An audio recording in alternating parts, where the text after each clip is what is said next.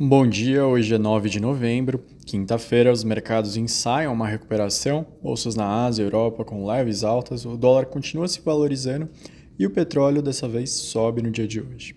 Dos indicadores externos, o grande destaque ficou com os dados de inflação da China. A inflação ao consumidor recuou 0,2 na comparação anual de outubro e a inflação ao produtor caiu 2,6 na comparação anual de outubro. Na comparação mensal, o CPI caiu 0,1 e o PPI ficou estável. Outro destaque internacional interessante foi a fala do presidente do, do Fed de Filadélfia, Patrick Harker. Ele afirmou que os Estados Unidos já estão com uma desinflação lenta, mas constante, e que os juros já estão em níveis restritivos e que seguiriam assim vão, ser, vão conseguir controlar a inflação. Ele ainda destacou que ele foi o primeiro a votar pela manutenção de juros. Então a gente já sabe que para ele já chegou no nível suficiente. Aqui no Brasil, o Senado aprovou a PEC da reforma tributária. O texto teve 53 votos a favor e um placar apertado, frente a 49 necessários para aprovar a mudança constitucional e 24 contra. Já aprovou nos dois turnos, agora volta para a Câmara dos Deputados, porque teve algumas mudanças. O presidente da Câmara, o Arthur Lira, já sinalizou que os trechos de consenso podem ser promulgados logo, provavelmente na semana que vem, o que garante contagem de prazo de transição. Um risco que analistas colocam no radar é que, ao longo de 2024, leis complementares desidratem ainda mais a reforma. Mas, de qualquer forma, a leitura foi mais positiva do que negativa, mesmo com enormes mudanças em relação ao texto original. Outro destaque é a briga entre a Casa Civil e, a, e o Ministério da Economia, Ministério da Fazenda, brigando por quanto que vai ser o déficit de 2024. A Casa Civil defende pelo menos 0,5% de déficit em relação ao PIB, o Ministério da Fazenda ainda fala em zerar o déficit no ano que vem. Isso ainda deve gerar um embate bem longo.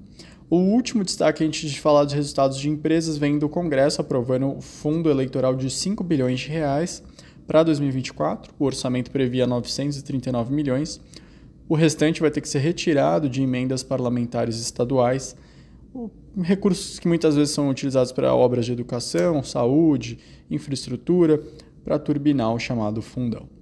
Indo agora para resultados de empresas, Banco do Brasil mais uma vez traz ótimos números no terceiro trimestre, em linha com boa parte do projetado, ou levemente acima em alguns casos. Lucro líquido ajustado de 8,8 bilhões de reais, estável em relação ao trimestre, com crescimento de 4,5% no ano passado. O ROI ficou em 21,3%, ele sofreu uma queda de 0,6 pontos percentuais. O bom resultado foi impulsionado pelo desempenho comercial e crescimento das carteiras de crédito, com uma alta de 2,6 no trimestre. Dentro do guidance, só falta um ponto para eles cumprirem tudo que tinham prometido para esse ano. De resto, um ano, um resultado muito forte. A companhia conseguiu cumprir o esperado na maioria. Falta só a parte de cumprir o lucro líquido ajustado, que é esperado que atinja entre 33 e 37 bilhões, atualmente está em 26. A Minerva ficou um pouco abaixo do esperado pelo mercado, teve uma leve queda no lucro. A gente já projetava, né, porque o preço do gado caiu de fato, então não é que foi algo de falta de eficiência da empresa, foi uma consequência no preço da carne. Ela teve um lucro líquido de 141 milhões de reais no terceiro trimestre, uma queda de 0,3 na comparação anual e 16,8 acima do segundo trimestre.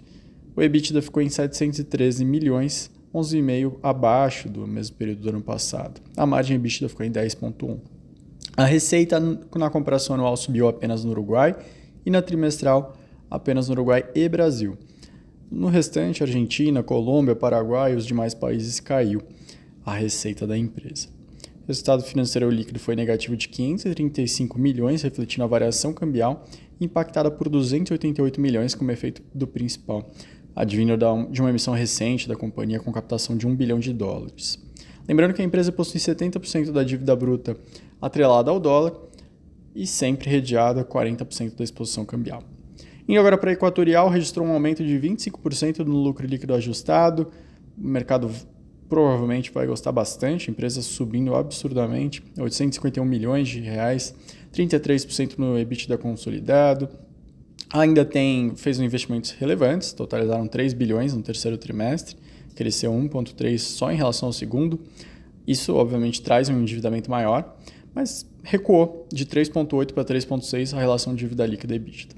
E por fim, a Casas Bahia mais uma vez trazendo um prejuízo gigante, 836 milhões de reais, é quase 150 milhões a mais do que projetava a maior parte das casas, algo que desagrada, obviamente, o mercado. Uma boa quarta, quinta-feira e até amanhã.